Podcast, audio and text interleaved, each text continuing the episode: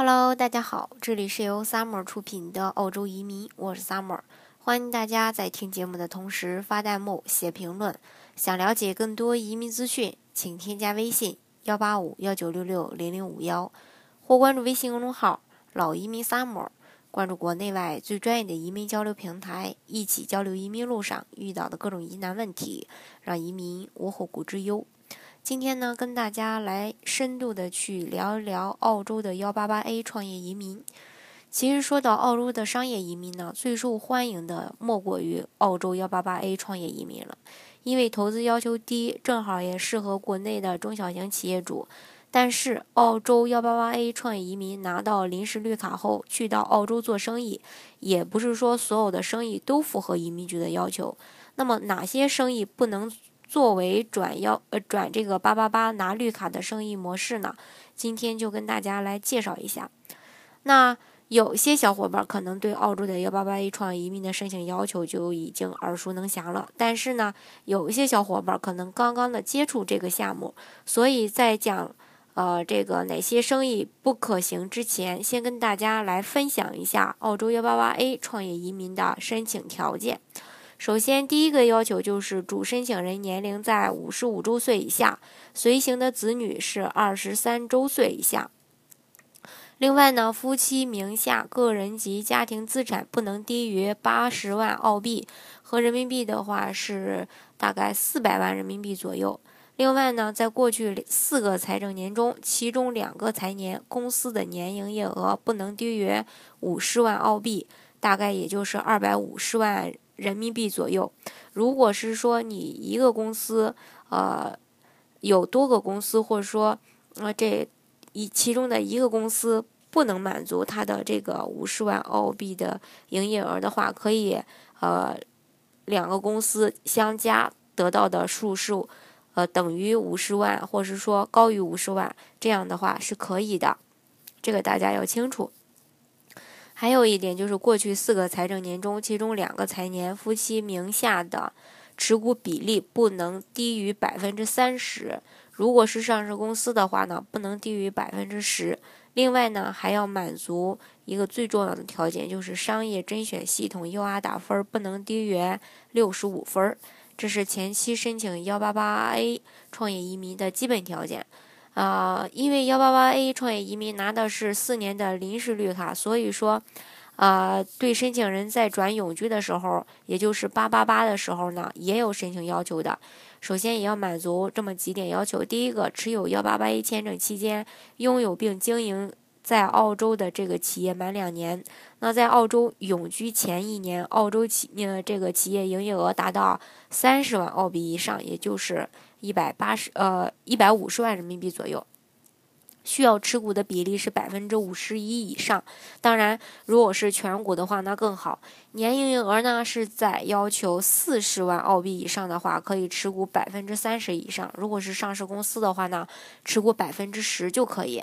呃，另外在创业两年期间，主申请人累计住呃在澳洲要住满一年。另外。除上面的这些要求以外，要满足以下我说的这三个条件当中的两个就可以。第一个，公司净资产达到二十万澳币，也就是一百万人民币。另外呢，家庭净资产达到六十万澳币。呃，当然要呃，这个六十万澳币是可以含公司净资产二百二十呃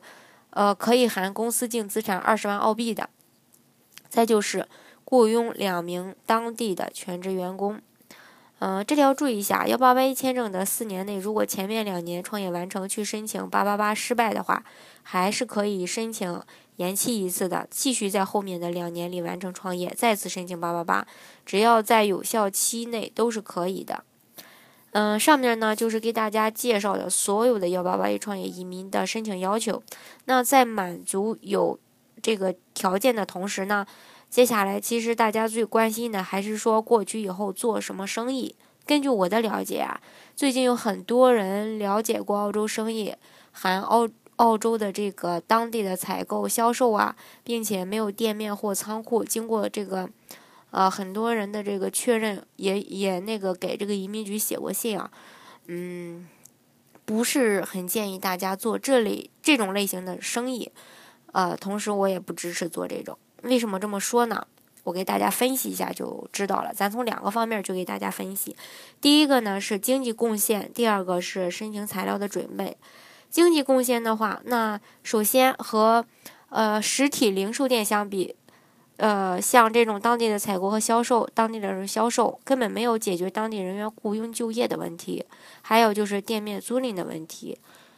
第二点，和出口贸易相比，并没有把澳洲的商品出口，所以也无没有办法给澳洲带来经济利益。那和进口批发相比，没有起到弥补澳洲本地对某些货物的需求，从而刺激澳洲经济发展的作用。那仔细了解，你会发现啊，本地的采购和销售这种行为就是单一的一种利己行为，经营者就是单纯的把货物 A，呃，这个货物 A 处购买的，然后卖给 B 而已。那对于经营者来说，确实是有利润和营业额，但是对 B 来讲，可能增加了这种。采购的成本影响了，间接的影响它的经营和生产，其实是干扰了澳洲的经济。那从长远的利益看，它是不利的。也许你会说，不是能给澳洲政府缴税吗？其实这也算是贡献呀。但是很遗憾的告诉你，政府他不会 care 这部分的，因为所有的澳洲企业都必须是要向政府交税的。第二大点就是申请材料准备。那当地采购和当地销售这种形生意形式，其实是太过简单，所以八八八签证申请人往往没有办法去满足这类条件的。也就是说，他准备的材料根本满足不了这个申呃申请转八八八的一个要求的，以此来证明考核期的两年内对自己公司和生意进行直接并且持续的管理，这些都是。嗯，也就是说，你提供的材料根本没有权威性，移民局去看的时候，他也不会相信的。所以说，根据以往的经验材料来看，一般只能提供最简单的采购合同和采购发票，没有实体需要的这个费用发票，比如说租金发票呀、商业保险啊、工伤保险啊、水电煤账单啊等等，也没有进出口贸易所含的合同清，还有这个清单资料、大量的往来的电电子信件等等。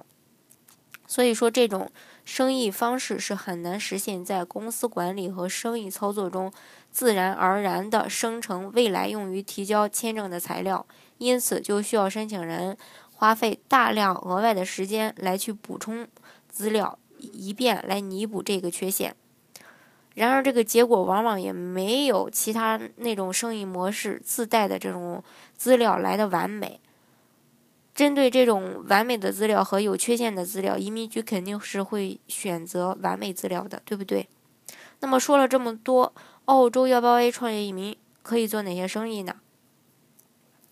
政策允许的生意类型是这样的：小生意是大多数幺八 A 投资者首先选择的一个移民生意类型，比如，呃。前面也可以选择这个购买澳洲当地现成的生意，做出口贸易，选择自建生意，或者是入股当地的生意。需要注意的是啊，澳洲各个州的移民局在政策上对生意类型有一些不同的规定，其中维多利亚的限制最少，也就是墨尔本所在的州，那各类小生意都可以创办。那